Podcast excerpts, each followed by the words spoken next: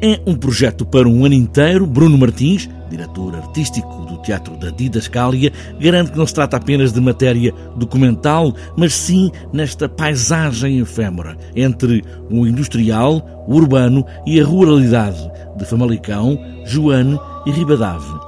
E a ruralidade de Famalicão, Joane Ribadave. E, portanto, nós, enquanto companhia uh, instalada nesta região, sempre nos debatemos com isto sobre estas interferências, tanto rurais como eh, industriais e tão urbanas, trazidas por essa industrialização e por essa velocidade, que eh, quisemos em 2020, 2021 fazer um trabalho eh, de intervenção na paisagem, ou se quisermos, de forma mais se calhar mais perceptível no, no espaço público, nas, em espaços não convencionais ou um, neste, neste território que pudessem evocar precisamente este lado, quer natural, quer rural, quer industrial. Quinta-feira é a estreia deste primeiro ato, agora em versão presencial, depois da sessão online, agora uma dramaturgia muito influenciada pelo espaço da fábrica, vazia, a definhar onde acontece o espetáculo. Nós, no nosso trabalho de preparação, fizemos várias. Eh, fizemos uma investigação intensa sobre aquilo que eram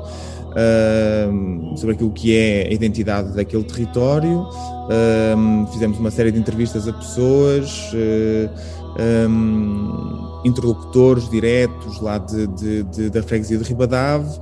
passeamos imenso, viajamos imenso por, aquele, por aqueles espaços e eh, quando nos deparamos com o interior da fábrica Sampaio Ferreira, percebemos que, era, eh, que ela estava carregada, eh, eh, era, uma, era um, é, é difícil ignorar aquele, aquele espaço, é um espaço que está mesmo uh, no centro da, da, da, vila e no fundo é um pouco a partir daquele espaço que tudo se gera, tudo se constrói de alguma forma ali à volta, toda, toda, toda, todo aquele urbanismo que se constrói a partir daquela fábrica. Dentro da fábrica abandonada Sampaio Ferreira, em plena Ribadave, Val do Ave, onde há muitas histórias que ficaram nos objetos, nas vidas ásperas do têxtil, roupas costuradas, marcas no corpo. Aquele espaço falou-nos de uma forma, os vestígios que ainda permanecem no espaço, peças de roupa que permaneceram lá, eh, como se tivessem abandonado a fábrica de um momento para o outro.